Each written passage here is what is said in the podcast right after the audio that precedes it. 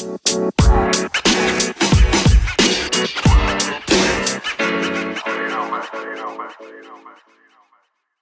Podcast. Ja, in Anlehnung an meinen afghanischen Landsmann-Kollegen SSIO muss man natürlich auch ein bisschen, ja, man muss es ein bisschen Äh, Preisen, Lobpreisen. Das muss man auf jeden Fall erwähnen, dass wir von den zwei Männern inspiriert wurden durch den Quarantäne-Podcast von Qatar und Sio. Das ist halt einfach nur wirklich eine legendäre Podcast-Serie. Und mein Ziel ist es jetzt eigentlich mit diesem Podcast, irgendwann mal dann halt auch mal die Aufmerksamkeit von CEO und Katar so zu gewinnen, sodass uns Oh. beiden einen Gastvortrag bei Ihnen Oh, vorstehen könnte. das war echt zu wild. Also, aber ich, ich glaube an den Podcast hier. Ich glaube, da, da kann was Großes draus werden. Ja, ich denke auch. Weißt du, was wir vergessen haben? Wir müssen auf jeden Fall nochmal das sagen, was Katar immer sagt, sowas wie Props an meine Kollegen.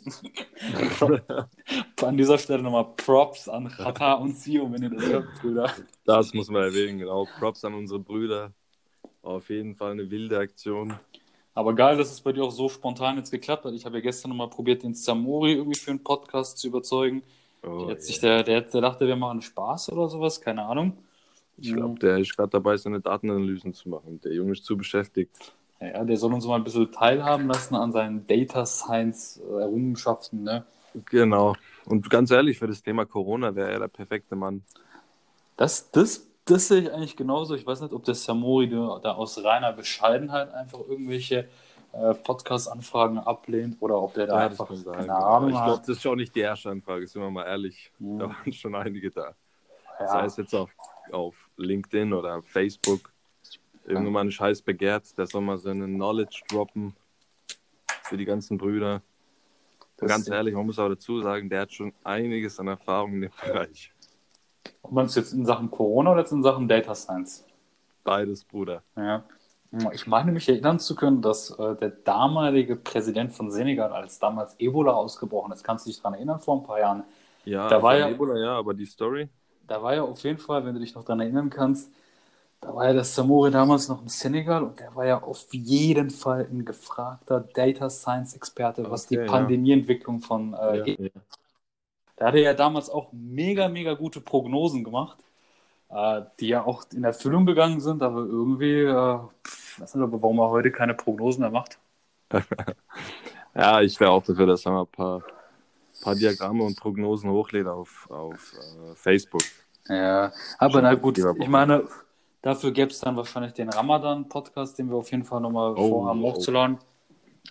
Und ich denke, in dem Zug wird der Samori eine gute Tat in diesem Monat nicht ablehnen. An dieser Ja, Stelle genau. Grüße an dich, Bruder Samori, wenn du das hörst. Ähm, wir wollten dich auf jeden Fall bei uns im Podcast dabei haben, aber vielleicht wird dieser Podcast dann eine Motivation für dich sein, dem Ja. nächsten dann beizutreten. Ja, Mhm. vielleicht sollten wir dazu sagen, wie, wie überhaupt die Idee dazu kam, ähm, das für die KIT-Jungs aufzunehmen. Genau, genau, ja, erzähl mal, Bro, erzähl mal. Also ich, ich wurde damals, ähm, das Thema Podcast ist ja gerade generell am Kommen. Also Absolut. genau, also man kennt inzwischen keinen mehr, der, der keine Podcasts hört. Sei es jetzt beim, beim Joggen, da kenne ich ein paar Kollegen oder einfach beim Entspannen, das, das auf jeden Fall Podcasts ähm, Mhm. bekommen immer mehr an Fame und da hat mich der Kollege Eihan mal drauf angesprochen, wie wäre es denn, wenn wir, weil Eihan, muss man dazu sagen, redet sehr gern über das KIT. Ja, ja, das ist mir äh, auch schon aufgefallen, ja. Ja, sein Vorschlag war, dass, dass wir vielleicht einen Podcast drehen über das KIT, über die, die Menschen am KIT. Natürlich, dazu sagen, ohne Heuchlerei, ohne Lästerei, Mhm. aber einfach mal so, so das Alltagsleben vom, vom Studenten ein bisschen zu schildern und ja, über das Leben am KIT zu reden, zu philosophieren. Ich finde, das ist an sich eigentlich auch eine gute Idee und ich glaube, das ist auch das, worüber wir heute unter anderem reden. Also das hatten wir, wir hatten ja im Vorfeld, das haben die Schulzuschauer wahrscheinlich, also der Zuhörer noch nicht mitbekommen, Ja. haben wir so ein bisschen was überlegt, worüber wir eigentlich so ein bisschen reden wollten und ich glaube, ein Thema, was viele, viele Leute interessiert und da hat der Eihan auf jeden Fall auch schon mal das richtige Gespür gehabt, ist einfach, hey, was ist KIT oder was, was wie Ja. erlebt ihr mit dem Ja. Darüber, darüber jetzt eine ganze Podcast-Staffel zu machen, wäre jetzt meiner Meinung nach ein bisschen übertrieben. Ja, Aber ich denke, kannst du auch nicht mehr die, die Podcasts füllen mit dem Ja. Thema. das, das wird dann auch irgendwann mal reichen. Aber ich denke, heute können wir da auf jeden Fall mal ein bisschen drüber reden. Und ich denke auch mal die anderen Male, wenn wir vielleicht auch mal die anderen Leute zu Gast bei uns haben, kann ja jeder mal auch so ein bisschen seine Erfahrungen am KIT schildern. Ja, ja. Ja, ja guter Punkt. Da würde ich sagen, fangen wir an so mit den Anfangszeiten am, am KIT. Übrigens für alle Aus, Außenstehenden, ich bin mir sicher, da wird es auch ein paar Zuhörer ja. außerhalb vom KIT geben. Das KIT steht für das Karlsruher Institut für Technologie. Richtig, ja. ja. Seit diesem Jahr wieder eine Elite-Universität in Karlsruhe. Gott sei Dank. Ja. ja. Verdienen muss man auch dazu sagen. So hart wie wir gefistet wurden in Prüfungen, finde ich, haben wir den Elite-Status da schon verdient. Ja, auch wenn jetzt, auch wenn jetzt muss man fairerweise sagen, die, die Schwierigkeit an Prüfungen am KIT eigentlich kein Indiz für, für den Elite-Status selber ist, sondern tatsächlich der Elite-Status für, für Forschung, letztlich für die Forschungsaktivität des KIT vergeben ja. ist, kann man sich dennoch, glaube ich, trotz des ganzen Schmerzes, den man hier am KIT erlebt hat, mit dem Elite-Titel ein bisschen brüsten und ja, genau, genau. so tun, als hätte man selber irgendwie was damit zu tun gehabt. Naja. Ja, ja. Auf jeden Fall auf muss man vielleicht nochmal. Ja. Auf jeden Fall denke ich, macht das kurz Sinn, bevor wir jetzt weiter erzählen, nochmal, dass jeder von uns sich nochmal grob äh, vorstellt. Ich meine, die Leute, die jetzt zuhören, okay, haben jetzt KIT rausgehört, aber vielleicht nochmal, ähm, ja, vielleicht fängst du mal an, so was studierst du, seit wann studierst du oder seit wann studieren wir beide? Guter Punkt. Und einfach nochmal grob mal die Basics setten. Ja, sehr gerne. Ja, ich würde sagen, ich fange eigentlich bei Null an. Ja. Ähm, ich wurde geboren in, in Böblingen, Okay, Bruder, wir, wir, können schon ab 2014 anfangen. Bruder, ich, ich mache aber die ganz kurzen Schritte. Alles klar, okay. Ich wurde gebo geboren in, in Böblingen 2000, äh, mit 2014. 96er Baujahr bin ich aus Böblingen. Geil, nice. Ähm, war hier in der Region äh, auf dem Gimmi, auf der Grundschule, also bin hier aufgewachsen in der Umgebung Karlsruhe und studiere seit 2014 Maschinenbau am KIT. Äh, ich muss dazu sagen, ich habe die ersten zwei Semester was anderes studiert, Materialwissenschaften. Ja. Und bin dann zum einzig wahren Studiengang rüber geswitcht. Und Geil. Der nennt sich Maschinenbau, sehr logisch. Nice, ja. ähm, 2018 habe ich dann meine Bachelorarbeit abgegeben. Ja, mit dem Ziel, im, im Master ein Langzeitstudent zu werden. Auf Geil. jeden Fall die Zeit noch zu genießen hm. Ähm, ich, also ich denke immer daran zurück, wie ich in meinen letzten paar Semestern im Bachelor immer an die Zeit im Master gedacht habe. Und da ging es eigentlich nur um Chillerei, AKK, ja, weitere ja. Chillerei und nochmal AKK. Ja, ja. Genau. So, kann man, so kann man den Master auf jeden Fall beschreiben. Ja, auf jeden Fall, ja. Absolut, absolut. Ja, also bei mir ist es tatsächlich auch ähnlich wie bei dir, also für die Zuschauer. Ähm, ich habe ja auch angefangen 2014 am KIT Maschinenbau zu studieren, bin in Freiburg aufgewachsen. Und ja, also grob gesagt muss man sagen, dass der Bachelor hier schon wirklich eine Tortur war. Und wenn wir gleich anfangen, darüber zu erzählen, wie das Studium so eigentlich hier am KIT ist, wenn wir uns hauptsächlich auch auf den, auf den Bachelor beziehen, weil der Master, hast du ja gerade richtig gesagt, ist ja vor allem ist ja vor allem im Prinzip einfach ein Wechselspiel zwischen AKK und Kaffeeautomat in der Bit. Ja. Da spielt sich tatsächlich das meiste Leben ab. äh, genau. Ja, dann, äh, Jasmin, erzähl mal so ein bisschen. Du hast ja auch angefangen, genau Materialwissenschaft zu studieren. Kurz nochmal ja. an, die Zuhörer da draußen. dass die ersten beiden Semester Materialwissenschaften und Maschinenbau sind, kann man so sagen, was die schwierigen Fächer angeht, identisch. Ja, Deswegen ja. können wir einfach mal ausblenden, dass der Jasmin vor Materialwissenschaft studiert hat. Seine Erfahrungen sind natürlich auch stellvertretend anwendbar auf, also sind natürlich auch vergleichbar mit den Erfahrungen eines Maschinenbaustudenten im ersten ja, Semester. Ja, ja, deswegen würde ich sagen, blenden wir die Zeit einfach mal aus. Wie gesagt, die ersten zwei Semester waren eigentlich fast deckungsgleich, außer der Name des Studiengangs. Genau. Ja, ähm, also ich hatte das Gefühl, dass ich so die ersten paar Semester am, am KIT tatsächlich ein bisschen verschlafen habe. Mhm. Ähm, so die ersten zwei Semester war ich eher im kleineren Kreis unterwegs. Und ähm, ja, der, der, große Freundeskreis, der breitere Freundeskreis hat sich dann irgendwie innerhalb im Laufe des dritten Semesters entwickelt.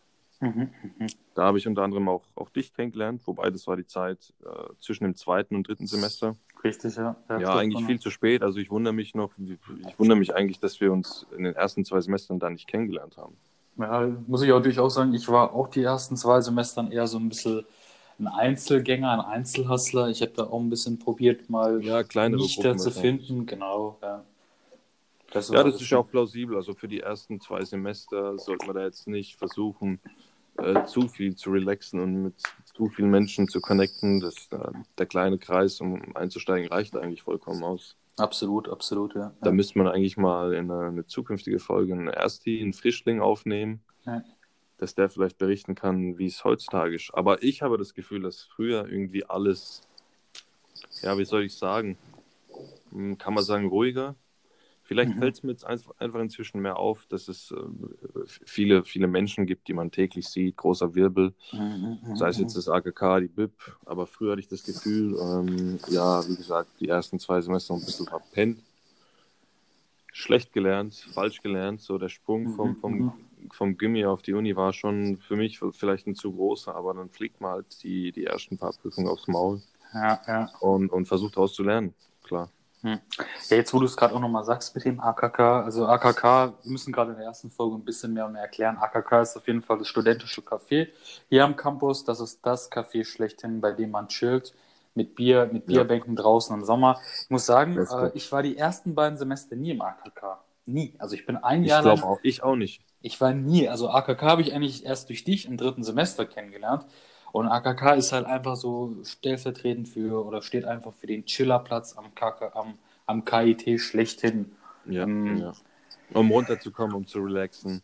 Und ich denke, ich stimme dir da auf jeden Fall zu, dass das erste Semester so ein bisschen, mh, äh, ja, etwas in Anführungszeichen ruhigeres Semester in, in Sachen Sozialisierung war, weil natürlich durch die ganzen Übungsblätter, die man da in Mathe und technische Mechanik hat, man Ja. wöchentlich auf jeden Fall seine Kapazität Gut komplett ausgelastet. ausgelastet. Ja, man ist auf jeden Fall komplett ausgelastet. Es fällt einem auch ein bisschen schwer, mit den Leuten, mit denen man ja normalerweise in der Lerngruppe was macht, auch außerhalb was zu machen. Von daher kann ich absolut auch verstehen, dass man auch grundsätzlich nicht so, so viele Freunde außerhalb seines Studiengangs da hat. Ja.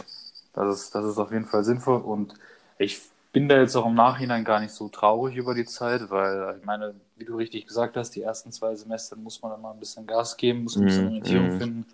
Ich finde, dadurch hat man auch so einen guten Vergleich zu, zu der jetzigen Zeit. Mhm. Also die ersten zwei Semester waren, waren so wirklich so Gas geben. Ja. Und der Unterschied jetzt ist einfach, man, man hat Zeit zum Abschalten, was Mhm. echt gut tut.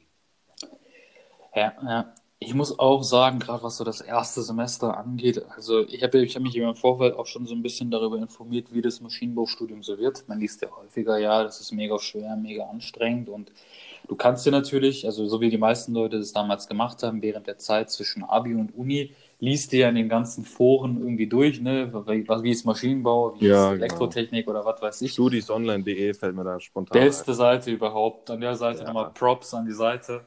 Auf jeden Fall Props auch von meiner Seite.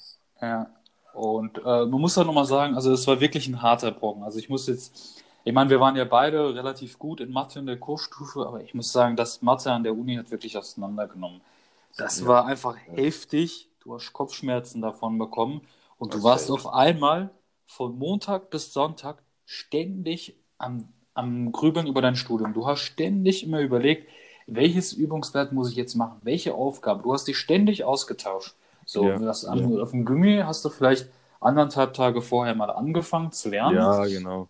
Und das war's dann auch. Dann war es erstmal Chillaui Milaui. Ja, richtig chillig millig, so einen Tag vorher mal anschauen, was kann überhaupt rankommen. Ja. Ach du Scheiße, das habe ich jetzt im ersten Semester, war das mein Fehler. Witzige Story, da habe ich mit einem Kumpel Huber geredet, vielleicht wird er auch mal hier reinhören, Gott weiß. ja. Und wir haben dann bei ihm zu Hause, der hatte damals noch Sky Bundesliga, beste. Den ganzen Uh. Nachmittag, Samstagnachmittag, äh, saßen wir vom Fernseher auf seiner Chiller-Couch, Block äh, in der Hand gehabt, also nicht mal richtigen Schreibtisch. Und dann so nebenbei so richtig zerknittert eben, wie es normalerweise ist, die HM1-Klausuren und immer die, die schwierigsten Aufgaben übersprungen, so nach dem Motto, Bro, das wird eh nicht drankommen. und was wir richtig gerne gemacht haben, waren die einfachsten Aufgaben. Ich kann mich erinnern, damals war das so Stetigkeit und sowas. Ja, ja, ja. Also richtiger Billigscheiß, ja.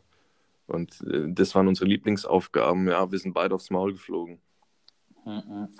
Ja, ja, man muss halt sagen, bei mir war es halt so, ähm, ich habe das schon probiert, zum ersten Semester ein bisschen ernster zu nehmen. Wahrscheinlich auch vielleicht sogar zu ernst. Ich war da, glaube ich, so ein bisschen das extreme Beispiel.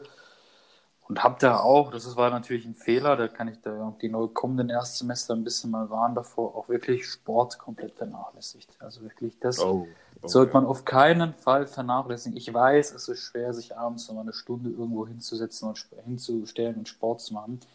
Aber im Endeffekt, ich merke das jetzt im Master, wenn du nicht mehr Sport machst, du bist über den Tag gesehen viel, viel aufnahmefähiger durch den ganzen Sport. Ja, ja. Also, Also, man denkt vielleicht ähm, initial, dass das verlorene Zeit ist, dass man keine Zeit dafür hat. ja. Aber die Zeit, die man in den Sport investiert, die zahlt sich aus. Absolut. Klar verstehe ich, wenn man jetzt sagt, so vier, fünf Tage vor der Klausur jetzt mal keinen Sport. Gut, wenn, wenn man jetzt gerade wirklich in Zeit nur ist, kann man kurzzeitig mal Gas geben. Aber jetzt monateweise keinen Sport zu machen, Ja. das ist absolut, absolut falsch. Und Und- ungesund. Und ungesund. Ungesund auch, das muss man natürlich auch Weil wir sagen. bewegen uns einfach zu wenig. Ja, Das stimmt, das stimmt. Wir neigen dann auch irgendwie zum Junkfood, dadurch, dass wir eh wenig Zeit haben. Ja, ja, Ballert ja, sich mittags das, das Mensa-Essen. genau. Ähm, meistens nimmt man dann auf die fettigste Soße und dann versalzene Ja, ist Beilage. Ja, ja, ja. Und dann ist, äh, ja, keine Ahnung, gesund kann man das dann nicht mehr nennen. Abends Mhm. dann zum Habibi oder Mahmoud. Ja, Wobei Mahmouds gab es damals noch nicht. ja Habibi gab es ja auch nicht. Ich habe jetzt, gut, sagen, Habibi ist auch relativ neu, ja. er hat sich auf jeden Fall Aber Tonus-Döner gab es schon lange. Tonusdöner, ach, da muss ich dir auf jeden Fall eine Story erzählen. Ich auch, Bruder. Der Tonusdöner, das war ja der aller, allererste Döner, den ich, den ich direkt am KIT gegessen habe. Und das war ja auch äh, direkt am ersten Tag in der O-Phase. Da bin ich direkt in der Mittagspause mit einem Kollegen da hingegangen. Und der Arme, ne, das war, das war so ein, das war im Nachhinein ein ziemliches Brain, hat sich rausgestellt. Also der hat auch Okay. Mathe richtig rasiert. Ähm, er hat auch, der hat halt gemeint, hey, äh, wollen wir zusammen irgendwie was essen, Mittagspause? Ich habe mein eigenes Brot dabei, aber ich kann gern mit dir mitkommen. Habe ich gesagt, hey, mega korrekt von dir. Ja, ich gehe hier zum Döner schnell. Ich wollte ihm halt einen Gefallen machen Mhm. jetzt nicht so irgendwie in der, an, am, ans Arsch der Welt, am Ende der Welt fahren. Ja, ja, ja. Habe gesagt, komm, wir gehen mal jetzt zum Tö- Tonusdöner. Ne? Das, ja, das ist ja eigentlich, das ist der Döner, der neben dem KIT direkt hin ist, aber der am wenigsten besucht ist. Den besuchen halt wirklich gefühlt nur Erstsemester, die halt keine Ahnung haben. Also Und jeder macht mal ich- den Fehler. Ja, lieber am Anfang als, Richtig.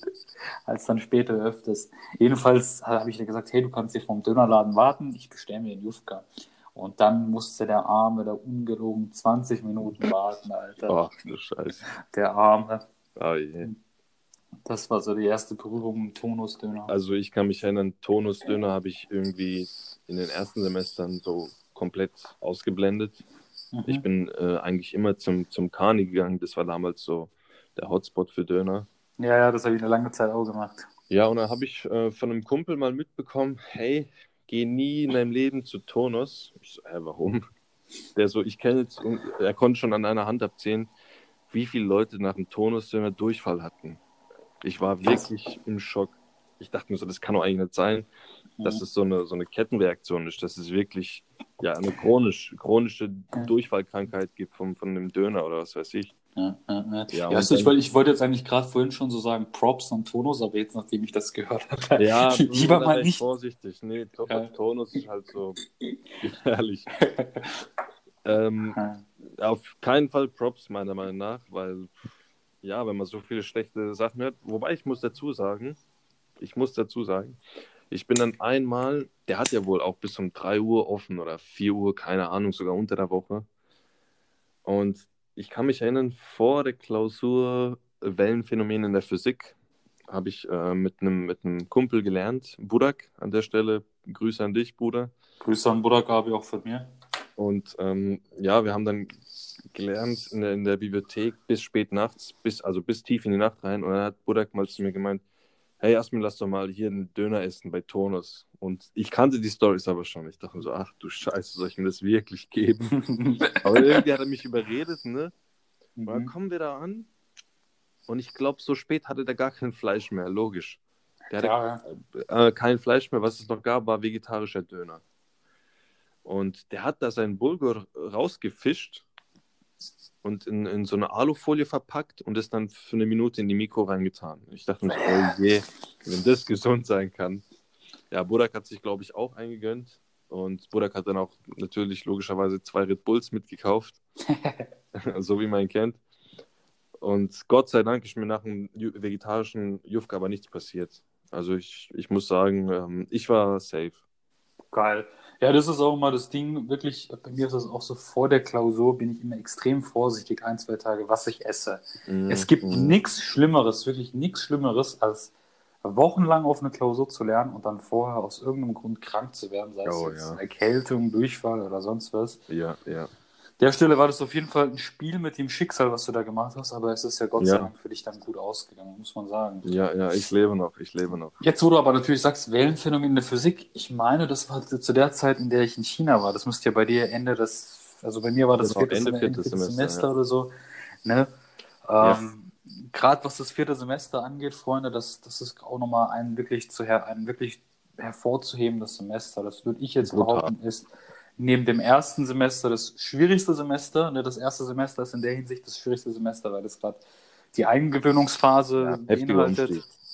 In der Hinsicht ist es hart. Aber das vierte Semester ist einfach nur hart im Sinne von hart. Harte Prüfungen. Also was es da an Prüfungen gibt, Thermodynamik, bam, TN34, boom. Und MKL 1 bis 4, Ju, tschüss, Gib ihm zu wild, zu wild. Wildes auf- Semester, wildes Semester. Wildes Ohne- Semester, wenn man natürlich alle Prüfungen macht. Ich habe natürlich, ich habe nur MKL gemacht, weil ich danach eben nach China gehen musste. Ah, und ich habe Ja. TM4 habe ich auch, TM3 habe ich auch gemacht. Stimmt, ich habe nur Thermo nicht gemacht. Ähm, ja, MKL 1 bis 4 ist schon so eine Zeichenklausur, ne? Da muss man mega auf Zeit rechnen, da bin ich dann auch irgendwie durchgefallen. Puh, an der Stelle, Leute, worin besteht eigentlich die Schwierigkeit in MKL? Die Schwierigkeit besteht einfach darin, wirklich schnell und richtig was zu zeichnen. Ihr bekommt irgendwie in der Klausur eine Aufgabe, das Ding muss so und so aussehen, zeichne da mal so hin und es muss funktionieren. Genau, Okay. okay. wollte gerade sagen, muss die und die Funktion erfüllen. Und Prio ist natürlich Funktionserfüllung von der Zeichnung. Sie muss nicht aussehen wie, wie, wie geleckt. Genau. Solange die Funktion erfüllt ist, wird in den IPEC-Kreisen gesagt, besteht man auch. Und dann ist aber natürlich auch wieder die Sache korrektorabhängig. Du kann, es gibt Ja. auch Klausuren, von denen ich gehört habe, von Freunden, die beispielsweise ein Festlager verloren haben. Und ihr müsst euch vorstellen, wenn ihr ein Festlager nicht habt, dann fällt euch im Prinzip alles um die Ohren. Dann dreht sich gar nichts. Da dreht sich nicht mal eine halbe Umdrehung was. Ähm, Ja. Und das hat trotzdem geklappt. So, es ist einfach, bei mir war dann halt irgendwie, hat natürlich auch nichts funktioniert, aber ich finde es dann natürlich schon unfair, wenn, wenn bei anderen Leuten, bei Mhm. denen halt die Funktion nicht erfüllt ist, sie dann halt bestehen. Und das Ja. ist halt meiner Meinung nach, wenn man mich fragt, am KIT gibt es eine Klausur, wo du extrem gut lernst und trotzdem durchfällst, dann ist es meiner Meinung nach MKL. Ja, weil da ja. ist es einfach so willkürlich, wie die korrigieren. Wirklich. Ja. Und es ist auch so eine, eine mehr oder weniger Überraschungsklausur. Weil es Ja. kann tatsächlich eine, eine Anforderung gestellt werden, die dir gerade in diesem Moment nicht einfällt. Und wenn du mal eine Stunde verlierst, dann ist Klar. das eigentlich schon kostbare Zeit. Dann ist Von den- eigentlich scheißegal, wie viel du gelernt hast. Ja. Du brauchst halt einfach auch ein bisschen das, das Glück. Richtig, richtig, ja. Ja, auf jeden Fall ähm, habe ich halt eben nach MKL, ähm, bin ich dann eben, war ich dann halt mega froh, dass ich das hinter mir habe, auch wenn ich dann im Nachhinein rausgefunden habe, dass ich durchgefallen bin.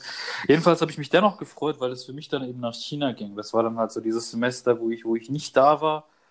Und Das war Jo, im ich- fünften Semester quasi. Genau, das war in meinem fünften Semester. Ähm, da wurde es auch schon ein bisschen angenehmer, was den Studienplan angeht, weil man sagt ja so, die vierten Semester, das bis zum vierten Semester ist ja alles heftig, ab dem fünften wird es chilliger. War auf jeden Fall so. Und ich war dann halt in, Ja. ich war dann halt in, in China. So, und China ist halt auch, muss man sagen, Leute, nochmal eine komplett andere Nummer. Also gerade was Unisystem ja. angeht, ähm, fange mal so ein bisschen an, über das Unisystem zu reden. Also beim Unisystem ist es halt grundsätzlich so, äh, dass du nicht wie am KIT eine Klausur am Ende vom Semester hast, die dann darüber entscheidet, ob du durchfällst oder nicht, sondern du hast die Möglichkeit in China semesterbegleitend zum Beispiel irgendwelche Quiz zu machen, irgendwelche Hausaufgaben, die du dann abgibst. Und damit kannst du dir dann locker so deine 40 Prozent vom Kurs zusammensammeln. Du brauchst halt 60 Prozent, um zu bestehen. Dann hast du meistens noch zwei Klausuren, eine mitten im Semester und am Ende vom Semester, die dann meistens eher etwa, etwa gleichgewichtet sind. Oder manchmal ist das das Final Exam, also man sagt das letzte Exam auch ein bisschen stärker gewichtet. Ich finde, muss ich sagen, gerade so ein System eigentlich viel, viel geiler. Weil Also wollte ich gerade fragen, das in China Ja. wäre für dich geiler. ich muss sagen, ja, finde ich definitiv geiler.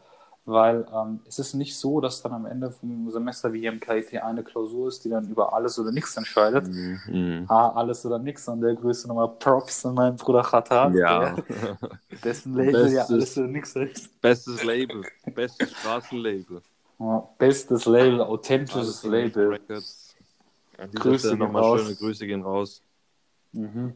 Auf jeden Fall finde ich das halt so viel, viel geiler, weil Ja. Äh, keine Ahnung, ich muss sagen, so, ich habe jetzt bei den Final Exams nicht so geil abgeschnitten. Wenn ich jetzt davon, wenn ich jetzt mal sagen müsste, ich habe jetzt 50% der Punkte in den Finals, wäre das schon gelogen. So. Mhm, mhm. So ist Kann man ja das eigentlich- so machen, dass man unterm Semester sau viel macht? Sagen wir, man holt unterm Semester die volle Punktzahl raus oder 80 Prozent Ja. und dass man dann, dann in den Final Exams komplett reinscheißt, aber trotzdem das Fach besteht. Uh, das, das wird auch schwierig. Also ich muss sagen, es gab schon, also bei mir war das jetzt so, ich habe jetzt schon so unterm Semester Gas gegeben. Gerade was so Hausaufgaben und so Quizze angeht, das ist ja, das sind geschenkte 40 Prozent, so, weil Okay. Du hast immer auch so ein bisschen die Lösung vom Vorjahr, was jetzt nicht heißt, dass ich abgeschrieben habe, Freunde. Immer auch selbstständige Aufgaben machen, das ist das A und O. Genau. genau. Aber du hast halt wenigstens mal eine Referenz, falls du mal nicht weiterkommen solltest. Da kannst du da mal kurz mal ein bisschen reinschauen und dann natürlich äh, probieren, den Weg nachzuvollziehen und erst dann den Rechenweg dann äh, abgewandelt natürlich, um das eigene ähm, Verständnis nochmal zu fördern, hinschreiben. ja. Mhm. Ja, auf jeden Fall äh, ist es schon schwierig zu sagen, dann im Final einzuschalten. Also für mich zumindest. Es gibt natürlich auch Brains, die es dann schaffen, nur im Final zu bestehen. Ähm, okay, nur im Final wäre jetzt gelogen, aber zumindest im Final eine miserable Aktion zu legen. Aber wenn du Ja. dann schon so Ja. Brain bist, dann, dann rasierst du das Final ja sowieso. Ja, ja. Ja, das ist halt das Ding. Also es gibt da auch eine sehr, sehr witzige Story. Also wir hatten bei uns, wir hatten ja Mess- und Regelungstechnik gemacht und da gab es einen Prof. Je, das, das Fach war so schwer bei dem und der hat uns nach dem Midterm-Exam komplett fertig gemacht. Das war, der hat einfach die Ergebnisse rausgeholt und gesagt, es auf Englisch gesagt, Well, the midterm exam was very, very bad. There was very, there was poor performance, especially of the foreign students. Oh mein Gott. Und dann schaut er so mich an. Ganze Semester hat er mich Ach, nie angeschaut. Der hat mich ignoriert, Alter. Dann schaut er mich so an. Ich denke so, Bruder, was geht ab, Alter? Das? Heißt, die, die deutschen Studenten waren schlechter als die chinesischen. ja, kann man so Okay. sagen. Aber die Klausur Ah. war ganz normal auf Englisch. Die war tatsächlich auf Englisch, aber die war halt übelst schwer. Okay, Übelst. Man muss okay. natürlich auch sagen, in China gibt es keine Altklausuren. Das ist mega interessant, weil. Warum gibt es keine Altklausuren? Es gibt in China ein sehr, sehr krasses Konkurrenzdenken. Es wäre einfach dumm, wenn die jetzige Generation ihre Lösungen oder ihre Altklausuren für die nächste Generation aufhebt, weil Mm. äh, im Endeffekt in China einen Job zu bekommen als Ingenieur bei so vielen Studenten, selbst wenn du von so einer begehrten Uni wie in Shanghai kommst, ist ziemlich, ziemlich schwer. Okay. Man gönnt sich dann nichts. Also es gibt auch keine Ja. Altklausuren so. Also es könnte auch noch passieren, dass der eine irgendwie an eine Altklausur gekommen ist Ja. und er sie aber nur an seinen engen Kreis weitergibt. Das wäre dann. Wenn, wenn Ja. überhaupt, wenn überhaupt. Also Ja, ja. ich kann mir auch gut vorstellen, dass da überhaupt, dass da Studenten grundsätzlich keine Freundschaft eingehen. Okay, krass. Also ich kann mir das schon, natürlich, äh, so ein bisschen gutes kollegiales Verhältnis haben die auf jeden Fall. Ja, Aber ich ja. kann mir auch sehr, sehr gut vorstellen, dass da viele Leute gar nicht auf dem Trip sind, eine gute Freundschaft zu machen, weil es ist wirklich ein krasses Konkurrenzdenken, wirklich. Ja, ja. Dieses, Das System lässt eigentlich keinen Platz für Menschlichkeit zu, Okay, muss man so krass. offen und ehrlich sagen. Mhm. Wobei die, die, die Ausnahme bestätigt die Regel. Ich habe in, in Deutschland in der Strömungslehre-Klausur Einsicht Mhm. hat sich ein chinesischer Bruder geopfert und ist einfach rein in der Einsicht, eine Altklausur geholt und alles abfotografiert. Ja, Ja, beim Mann. Rauslaufen haben wir den Kollegen dann kurz angesprochen und ähm, der war direkt kollegial und hat gemeint, ich schicke euch die Klausur einfach weiter, ist gar kein Problem. Mhm. Also Ja, hat muss der Bruder geopfert. War auf jeden Fall, man muss Props an den Bruder sagen, an dieser Stelle. Props an den Bruder Nihao, falls du das hörst. Hoffen wir mal, dass er nie Hau heißt, ja. Nihao heißt aber Hallo auf den Chinesisch. Ich wollte einfach Ach so, nur grüßen. Ni hao, Bruder, ni hao. Ähm, auf jeden Fall, ja gut, ich meine, man kann das jetzt auch nicht vergleichen. Ne? Hier in Deutschland hast du ja diesen Konkurrenzdruck nicht. Also wenn ich jetzt jemandem meine Strömungslehre-Klausur gibt, wow, so, ich meine, wenn man jetzt diesen Fachkräftemenge glaubt, dann bleibt dir für jeden was vom Kuchen übrig. Ja, richtig, richtig. Mhm. Also in China auf jeden Fall eine harte Nummer und ähm, habe auch gemerkt, die lernen auch krass viel. Also wirklich, ich war in der Bibliothek, die müssen die Bib, die schließen die Bib auch um 22 Uhr, weil wenn die das so 24-7 auflassen, ist da oh. jeder 24-7 oh, drin. Okay. Das wird dann, das, die Bib wird dann zu einem Hostel zweckentfremdet. Ja, ja, ja. Mhm. Ja, guck mal, hier am, am KIT gibt es ja auch extrem viele chinesische äh, Studenten in der Bib. Vor allem nachts. Genau, vor allem nachts. Und ich würde aber sagen, so auch tagsüber ist mindestens die Hälfte asiatisch. Also ja. das ist so meine Einschätzung. Aber das, ja. das, Problem ist halt, die müssen viel mehr Zeit aufwenden zum Lernen, weil sie den ganzen deutschen Stoff nochmal separat übersetzen ins Chinesische. Da ja. muss ich mal überlegen, die, also übersetzen finde ich persönlich echt ätzend, also da verliert man viel Zeit. Und ja. wenn die jetzt das ganze Skript nochmal um übersetzen müssen, die Vorlesungsaufschriebe und so weiter, da verstehe ich auch schon, warum die, warum die so lange, warum die so lange in der Bib sind, genau. Wild, Bruder. Ja, da brauchst du auf jeden Fall viel Durchhaltevermögen. Ja, ja, absolut. So war das halt in der Uni, muss ich sagen, Bro. Und ich habe auch wirklich nur zwei oder drei Fächer da gemacht, die ich mir dann auch anerkennen lassen kann. Also Strömungsmechanik, Regelungstechnik. Ähm, ja. ja. und ich muss auch sagen, so, ich war schon relativ ausgelastet und andere Leute haben halt nur, die wirklichen chinesischen Stellen haben halt nur acht oder vielleicht zehn, so, keine Ahnung, Fächer im Semester. Ja. Ich will gar nicht wissen, was die so gemacht haben. Ach du Scheiße. Eine Story ein, die hat mir mein Mitbewohner erzählt, der war auch damals in, in äh, China zum, für ein Auslandssemester mhm. und sein Freund, der hatte so dieses äh, stereotypische deutsche Aussehen, also groß, ja. blauäugig, blond. Ja, ja. Und er wurde auf der Straße mehrmals angesprochen während dieser Zeit, ob er denn nicht in den, den und den Club kommen möchte. Er wird abgeholt ja. in der Limousine, muss nichts zahlen. Also alles wurde für ihn geregelt. Ja. Mit der Begründung, dass er diesen Club einfach aufwertet, allein durch sein Aussehen. Das ist das Ding. Die Clubs, die Clubbetreiber sehen Europäer vor allem als Partymacher, weil die Chinesen ja. an sich sind ja äh, gerade was die Kultur angeht und ein bisschen auch von der Mentalität tatsächlich eher so ein bisschen ruhiger und entspannter. Ja. Dieses klassische Diskothekenmäßig ist ja etwas, was in der chinesischen Kultur so an sich gar nicht gibt. Das ist ja, ja tatsächlich ja. auch irgendwie etwas Neues und äh, sowas Vielleicht man sogar natürlich... ein bisschen tabu, verpönt und so weiter. Oh, ja, das, das, das, da wäre ich mir gar nicht so sicher. Also ich glaube, mm, dass so ein bisschen der Umgang mit Sexualität und sowas ist, glaube ich, in China nicht so, so stark, stark restriktiert, weil ähm, ich meine, hier so in europäischen, muslimischen Ländern und so gibt es ja immer noch so ein bisschen dieses Keuschheitsgebot, begründet ja. aus der Bibel ja. oder aus dem Koran wo man dann auch so ein bisschen in manchen Kreisen eine gewisse, wobei das Thema als ein Tabuthema ist. In China gibt es ja sowas nicht, ne? Also das okay. ist ja, die haben sich da gerne geöffnet und okay, man muss natürlich auch sagen, die Chinesen sind sehr fleißig dabei zu imitieren, in jeglicher Hinsicht, sei es jetzt im technologischen Bereich, aber auch gerade was die Kultur angeht, also so ein bisschen okay, dieses Feiern, aber auch das Bildungssystem, ne? Also dieses Bildungssystem die, dieses System für eine Uni mit diesen, was ich vorhin erzählt habe, Midterm Exams, diesen Quizzes, diese ja, Hausaufgaben, ja. die du unterm Semester abgibst, das ist ja alles so ein bisschen was aus dem Amerikanischen kommt. Und das ist auch, ja, ja, ja. Chinesen imitieren da gerne sehr viel und das ist auch das so ein bisschen das Ding, ja. Auch Diskotheken werden imitiert. Was so wirklich traditionelles, ich sag mal, abendliches Feiern ist, ist so ein bisschen sich in eine Karaoke-Bar zu hin, mm, hinzugehen mm. und da was zu singen bei einem alkoholischen Getränk. Ja. Das ist so typisch chinesisch. Das habe ich. Ich kann mir auch vorstellen, dass die, ähm, dass die kleineren Orte in China oder die, sagen wir mal, die Dörfer in China noch deutlich traditioneller geblieben sind. Ja, und ja. so dieser, dieser westliche Trend, der ist, glaube ich, vor allem in diesen, in diesen Riesenmetropolen, oder? Ja, ja. Da schaut sich viel ab. Man muss natürlich auch sagen, ähm, was gerade so ein bisschen dieser westliche Trend ist, auch immer wird immer sehr, sehr oberflächlich kopiert. Also ähm, du wirst jetzt keinen sehen in China, der jetzt auch, sagen wir mal, westliche Werte, wenn ich jetzt mal so sagen darf, nach außen propagiert. Und damit meine ich halt so Sachen wie Demokratie, äh, Emanzipation, ja, was weiß ja. ich, äh, solche, solche Bewegungen sucht man in dem Land natürlich aufgrund der, des kommunistischen politischen Systems da vergeblich. Ne? Das ist klar. Mhm. Es wird vor allem immer probiert, so einen Lifestyle zu kopieren, so einen amerikanischen Lifestyle. Ja. Ähm, was ich ehrlich gesagt so ein bisschen schade finde, warum, warum nicht einfach ja. so ein bisschen noch die eigene Kultur pflegen. Genau, die geht dadurch verloren. Mhm. Das sieht man vielleicht sogar an den Autos. Die Chinesen kaufen in letzter Zeit, ähm, ja, denen geht es auch inzwischen noch besser, aber die kaufen immer mehr SUVs, ähm, teure Autos, deutsche ja. Autos. Ja, ja, ja. Ja, Porsche und BMW, Mercedes ist ja richtig bekannt. Also auf jeden ist, Fall, ja. Das wird auf jeden Fall mega gehypt, das habe ich auch mitbekommen. Ne? Wenn du sagst, du kommst aus Deutschland und gerade wenn du so wie ich sagst, hier Maschinenbauingenieur, dann gehen, gehen bei jedem bei denen auf jeden Fall die Augen auf, so, ne? BMW, Audi, ne? Fährt ja. ihr das auch bei euch? Ja, ja. Und das ist krass, also, weil ich habe das erst heute gelesen.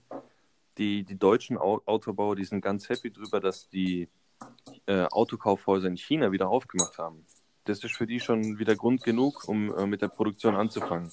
Also ja. wenn es in China läuft, dann läuft es quasi auch in Deutschland für die Autobauer. Absolut, ne? Befällt mir jetzt auch in dem Zusammenhang ein, dass unser Porsche-Abteilungsleiter damals ähm, gesagt hat, dass ein Drittel aller Porsches nach Asien, ich glaube nach China verfrachtet werden. Mm, ja, ja. Und dass da auch das Durchschnittsalter eines Porsche-Fahrers, das Durchschnittsalter eines Porsche-Fahrers in China beträgt 35 Jahre. 35 okay, Jahre. Krass. ich habe noch die Info, dass ähm, in China der typische Porsche-Fahrer weiblich ist. Und der typische Porsche-Fahrer kennt den 911 nicht in China. Ja, ja. Das sind ja, die SUVs total am Boom, genau. Ja, ja. Cayenne, Macan. Porsche, ja, genau. Porsche Cheyenne. Richtig. Jetzt da fällt mir auch noch eine Story ein über, über chinesische Clubs und Porsche. Mein, mein damaliger Abteilungsleiter, der hat erzählt, dass die nach Erprobungsfahrten in China abends eigentlich fast immer in Clubs gegangen sind, weil es eben halt so lukrativ war für Europäer. Ne? Ja. Und mein Abteilungsleiter hat gemeint, dass er ungelogen mehrmals pro Nacht von chinesischen attraktiven Frauen, jüngeren Frauen angesprochen wurde, ähm, ob er denn mit denen was starten möchte, was trinken möchte und so weiter. Und er hat dann halt immer vergeblich auf seinen Ehering gezeigt, so nach dem Motto, ich bin nur hier zum Feiern. Nichts anderes. An der Schon Stelle witzig. auf jeden Fall. Wie hieß denn, war das der Alex Audi oder war das? Nee, das war mein, mein Bruder. Der, der ist treu geblieben. Also das ist halt eine, das ist auch wieder so eine typische Einstellung von einem, von einem Porscheaner.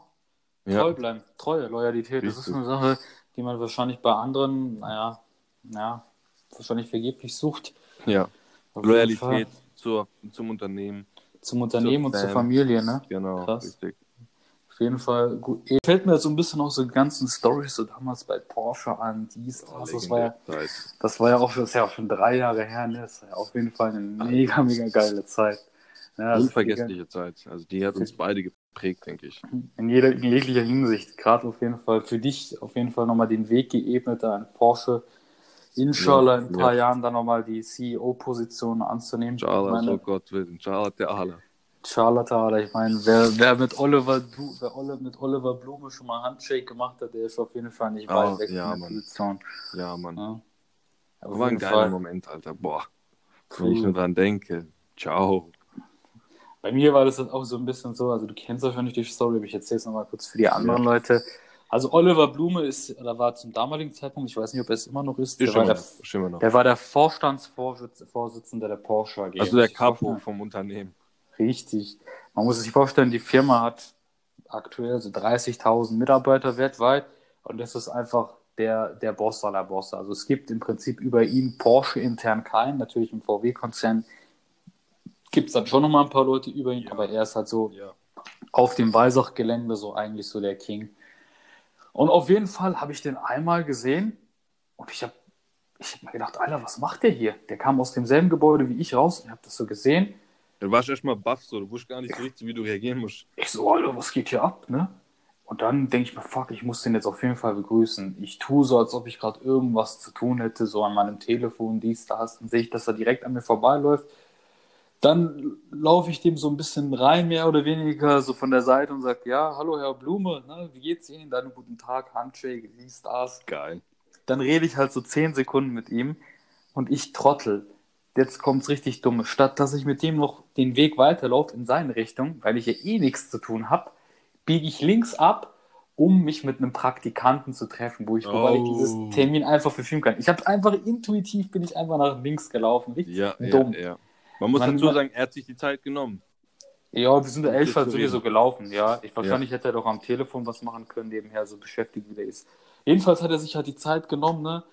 Und man kann sich ja ausdenken, wie das ganze Gespräch vielleicht geändert wäre, wenn ich dann einfach noch ein paar Meter weiter mit ihm gelaufen wäre. Ne? Da hätte ich vielleicht auch fragen können, Oliver Abi, wie sieht es eigentlich aus wegen Festanstellung? Genau. Wie sieht's aus? Weißt du, nach 10 Sekunden Gespräch, Rudi, wie Ja. schaut's denn aus? Kann man da Hab- was dribbeln? Habt ihr eigentlich aktuell Kapazität? Kapazität. Gibt's ein paar Stellen, Bruder? Aber wobei, man muss natürlich sagen, damals war ja für uns das Thema Festanstellung und ist natürlich auch heute so ein bisschen ein entferntes Thema. Damals, wenn du dich erinnern kannst, war ja das Thema Abschlussarbeit. Das Ja. war ja so, da, das war ja so das Gesprächsthema schlechthin täglich. Ja, ne? Der Jasmin ja, und ich haben so gegen Ende von unserem Praktikum wirklich mit Ach und Krach probiert, irgendwo eine Bachelorarbeit bei Porsche rauszuhauen. So Thema egal, Hauptsache Porsche-Wappen auf der Abschlussarbeit. Ich putze sogar die Toiletten. so nach dem Motto, ich sich ein. Lass mich irgendwo eine schreiben. Alter, in dem Zusammenhang hätte man auf jeden Fall mal den Olli Blume fragen können, wie sieht's aus wegen Bachelorarbeit? Pe- Gibt's da, kannst du da was klären? Kann ich dich irgendwo in CC setzen, Brudi? Äh, das, ja, wenn du so eine Bewerbung schreibst, dann intern und dann den Olli Blume in CC Oh, setzt, schon so, da kann man jetzt nicht einfach so dem, dem einen absagen, ne? der kennt ja den Olli Blume. Das ist auf jeden Fall so ein mächtiges Symbol, jemanden in den CC zu setzen. Das ist wie quasi Arbeiten mit Cheatcode. Mit einem Ja. Panzer. Du darfst dir Oh, einfach alles erlauben. Oh je, Und du hast vorhin gesagt, er ist der Capo von Weissach, aber er ist auch der Capo von Zuffenhausen. krank. Ja, der gute alte Olli. Ja, auch in unserem Kreis gerne ähm, Olli Abi genannt. Olli Abi. Ihr müsst euch immer vorstellen, Leute, jeden, den wir bei Porsche damals getroffen haben, der uns sympathisch kam, den haben wir direkt Abi genannt. Ja, auf Der jeden auch Fall. der Betreuer vom Jasmin, ne, der Alex, Alex Abi. Props Alex Abi Bruder. Ehrenmann. Ganz ehrlich, von dem, was du jetzt so erzählt hast, korrektester Ehrenmann, den ich jemals, von dem ich jemals Ja. was gehört habe. Ja, ja, ja.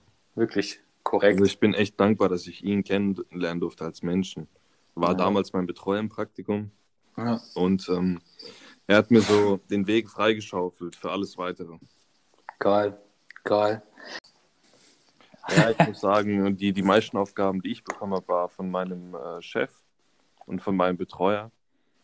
Ähm, die waren aber relativ ähnlich, war meistens echt gediegene Arbeit. Äh, oft auch so Tagesgeschäft, wo man gar nicht viel überlegen muss, sondern man, man tut es einfach abarbeiten. Ja, und für die ähm, Aufgaben wurde ich dann belohnt mit mit paar Probefahrten. Geil. Also ich bin auf jeden Fall in den Genuss gekommen, viel zu fahren. Ich kann da nur an eine Story immer wieder gerne zurückdenken. Da ging es um einen Cayman GT4, Ja. wo man am Überlegen war, ja, sollen wir den mitnehmen auf Erprobung oder eher nicht? Und dann Mhm. äh, hat mir Alex Sabi die Schlüssel in die Hand gedrückt und hat gemeint, du Jasmin, schau mal, ob der Wagen erprobungsfähig ist. Und es war damals so wirklich so ein richtiger Eyecatcher. Selbst auf dem Entwicklungszentrum in Weissach, ja wo äh, die. Porsche-Dichte ja gegen 100% geht, war der Cayman GT4 ein Eyecatcher. Also da haben sich echt alle umgedreht und haben das Auto angeschaut. Ja, War eine wilde. Zeit, wilde Zeit. Auf jeden Fall war, war mega wild. Also ich sehe seh da auch nicht irgendwie negativ auf die Zeit zurück. Ich meine, natürlich war natürlich schon irgendwo eine Belastung, aber ich meine, dieses Privileg, was wir beide da hatten, also Ja, ich zumindest, ja, dass ich auf dem ja. Gelände fahren durfte, das war ja auch was Geiles, wirklich. Ja. Also die geilsten Porsche Panamera Turbo S, die zu fahren in E-Hybrid. Puh, wild, Executive Long Version. Wild, Puh, wild. wild. Übrigens der Top-Verkäufer in China, die Executive Long Version. krass. Der normale Panamera wird in China nicht verkauft, nur die Langversion. Heftig. Für die ganzen chinesischen Bobinzen, die sich kutschieren lassen. Heftig, heftig, heftig. Ja, an die Zeit denke ich gerne zurück. Das war Das auch geil. die Zeit, wo wir uns äh, unser Vokabular ein bisschen erweitert haben. Unter anderem durch die Wörter wie äh. Mahlzeit. Beste. Mahlzeit, äh, also wirklich, wenn, wenn mich was geprägt hat, dann das Wort Mahlzeit. Das war ja wirklich krass. Das war so die, die erste Begegnung war, als die Kollegen so äh, durchs Büro gelaufen sind und die Mittagszeit hieß dann plötzlich Mahlzeit. So als wäre es aller Normalstoff der Welt. Und ich als kleiner Student war, dachte erstmal so, hä, tun die sich jetzt gerade wieder begrüßen oder was? Das kannte ich ja gar nicht. Woher denn auch Mahlzeit, Mahlzeit? ja, das ist schon so ein typisches Arbeiter, Arbeiterbegriff, ne? Ja, genau. Du musst halt auch, ich war halt auch immer so extrem vorsichtig. Ich wusste halt gar nicht, ich wusste halt erstens gar nicht so, ähm, so, wann verwende ich den Begriff? Was antworte ich auf den Begriff? zu welcher Uhrzeit verwende ich den Begriff? soll ich überhaupt was sagen? Was soll ich Man- sagen? Man darf Und ihn das- echt nicht zu oft verwenden. Ja, man darf ihn nicht zu oft verwenden. Und die Anfangsphase war, ich war immer sehr vorsichtig so, weil ich habe mich auch nie so getraut zu fragen, hey, was antworte ich darauf? Ne, du willst ja nicht so zugeben, dass du jetzt so der größte Kenneck bist. Ja, Das ja. heißt, ich habe so den ersten Monat dieses Wort Mahlzeit im kompletten Kontext erstmal analysiert, angefangen damit so, wer, wer sagt es, wann wird es gesagt, Genau. was ist eine gängige Antwort? Und äh, ja, das war halt so, Ja. weißt du, ich meine, so Ja, am, Anfang, ja. am Anfang stand ich kurz davor, auf die Frage Mahlzeit mit Danke zu antworten. Puh. Tschüss, Ja, Gott sei Dank habe ich das nie gesagt. Häufigster. Fehler bei uns Chemex.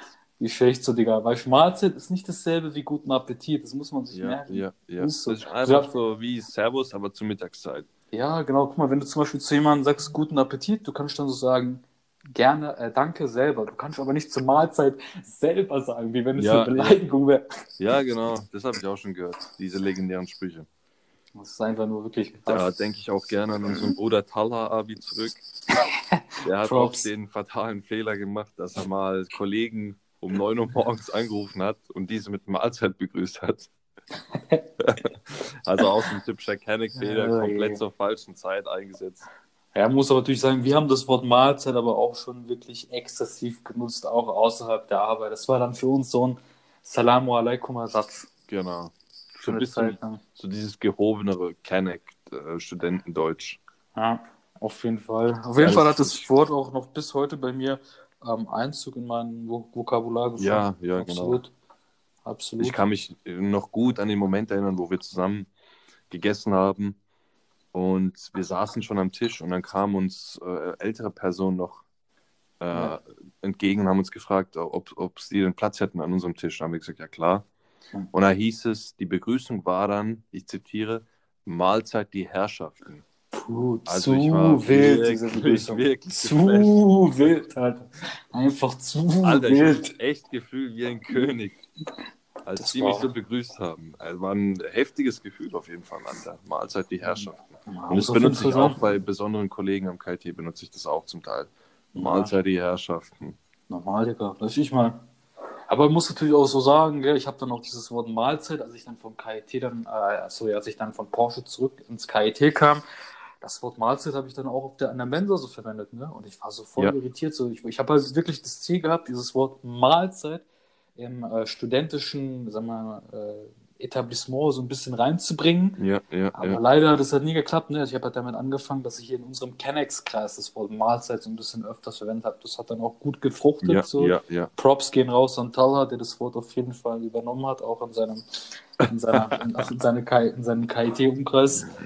Ähm, auf jeden Fall, ich habe halt auch, äh, ich habe dann halt immer auch Mahlzeit auch zu fremden Leuten gesagt. Ne? Also wenn ich dann Ja. mal Mensa, in der Mensa essen war und mich an den Tisch gesetzt habe, der dann freier war und da saßen andere Leute, dann habe ich ja auch mal Mahlzeit gesagt. Ne? Und es war einfach Ja. nur, weißt da kommt keine, keine Reaktion. Ne? Vor allem bei Chinesen, ne? Die stehen auf einmal auf und gehen. Ich ich muss- Brüder, chill, Alter, Brüder, chill. Ich habe nur hab Mahlzeit euch gesagt, getan. bleib hier, bleib sitzen. Ja, ja. Ja, muss ich echt sagen. War schon wirklich wilde Zeit, vor allem auch immer, wie wir abends immer in Rotesheim, a.k. Rotzheim, im, im Kebabhaus, Rotesheim Kebabhaus gegessen haben. An der Ja, Stelle auf jeden Fall mal Props an den, Bro, an den, woher kam der nochmal her? Aus äh, Armenien, an den armenischen Bruder im Rotesheim Kebabhaus. Bestes Brudi, Alter, Kebabhaus. Döner, wirklich. Wirklich bestes Hat auch, äh, Kebabhaus. ganz ehrlich, von mir fünf Sterne auf Google bekommen. Krass, nice. Ist auch ein nice. richtig nicer Döner, da muss man dazu sagen. Ja. So, nicht so, keine Ahnung, ich musste da an, an schlechten, bei schlechten Döner denke ich halt auch eher so an Tonos. Aber da kann Rudesheimer auf jeden Fall ein paar liegen drüber. Auf jeden Gar Fall, Bruder. Auf jeden Fall null. Da wird Das waren schon geile Zeiten. Und ich bin mir auch sicher, in den nächsten Folgen wird, wird es nochmal zur Sprache kommen.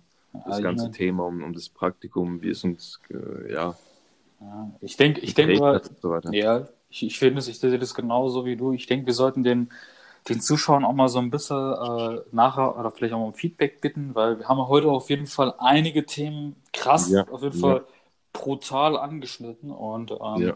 ich denke, Ah, da könnte ich äh, noch jahrelang drüber erzählen. Ohne könntest Witz. halt jedes Thema nochmal wirklich extrem ausführen und ich würde einfach sagen, wir lassen auch ein bisschen den Zuhörern so ein bisschen die Wahl, worüber sie dann in der nächsten Folge ein bisschen mehr hören möchten, weil Ja, ja. wir haben jetzt ein paar Themen so ein bisschen angeschnitten. Vielleicht gibt es auch Themen, die wir heute gar nicht angeschnitten haben, die womöglich auch interessant sein können für den einen oder anderen.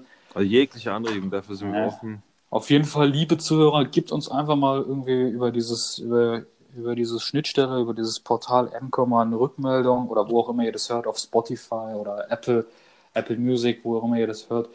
Gebt uns mal so eine Rückmeldung zu dem Podcast. Was hat euch gefallen? Was hat euch weniger gefallen? Welche Themen interessieren euch?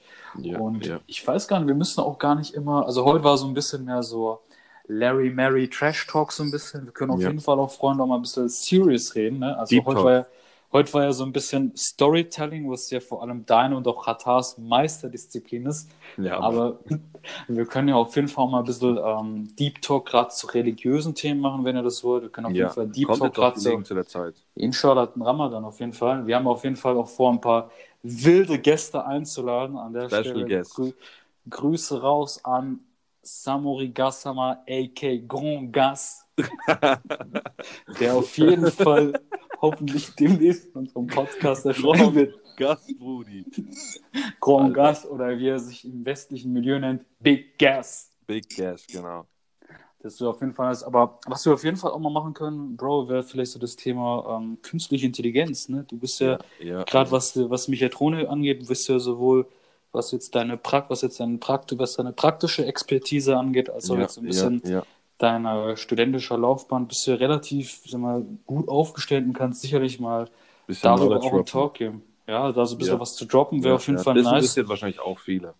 Ich denke gerade, was uns ja so ein bisschen die letzten Jahre bewegt, äh, ist auf jeden Fall interessant, da vielleicht von dir was zu hören. Ich habe mich nämlich auch in letzter Zeit mit dem Thema KI beschäftigt oder generell auch so ein bisschen das Thema Digitalisierung. Lass es uns ein bisschen allgemeiner formulieren. Und ja, das, das, was ich jetzt so ein bisschen als nächstes so im Fokus habe, ist natürlich, wenn die Zuschauer das auch interessiert, das Thema Digitalisierung in jeglicher Hinsicht, gerade auch was jetzt Bildung angeht. Ne? Wir sind ja jetzt Ja. gerade mega Ja. krass davon betroffen hier von diesen Online-Diensten. Wir sind ja mega davon Fall, abhängig. Aber nicht nur wir, auch jetzt zum Beispiel meine kleine Schwester da in der Schule, die müssen jetzt auch langsam anfangen, irgendwie online sich Sachen zu erarbeiten. Frage ist natürlich auch nach Corona, wie geht es denn eigentlich weiter mit der Digitalisierung? Machen wir das so weiter, wie wir es jetzt Ja, gemacht haben? ja. Was fällt weg? Was können, Ja. wir, was können wir gebrauchen? Ich habe auch überlegt, ob jetzt zum Beispiel die ganzen Vorlesungen sind ja jetzt digital inzwischen, ob es Ja. da vielleicht Mitarbeiter oder Professoren geben wird, die sich denken, hey, das klappt ja eigentlich ganz gut. Ich würde sogar sagen, das klappt besser als die normale Vorlesung. Ich tue das jetzt mal so durchziehen für ein weiteres Semester. Also natürlich wird es den, den physischen Anteil immer geben. Also Ja. der Professor wird immer noch in seinem Büro anwesend sein müssen und so weiter. Ja, Aber dass man einfach viel mehr Sachen auf, auf das Online-Studium verlegt. Ja, so. Ich denke, wir haben da auf jeden Fall ein paar gute Themen da jetzt so zusammengebastelt und mal so ein bisschen Überblick gegeben. Ja, ja, Bin echt gespannt, was jetzt gerade unsere Zuhörer da dazu sagen. Ähm, ja.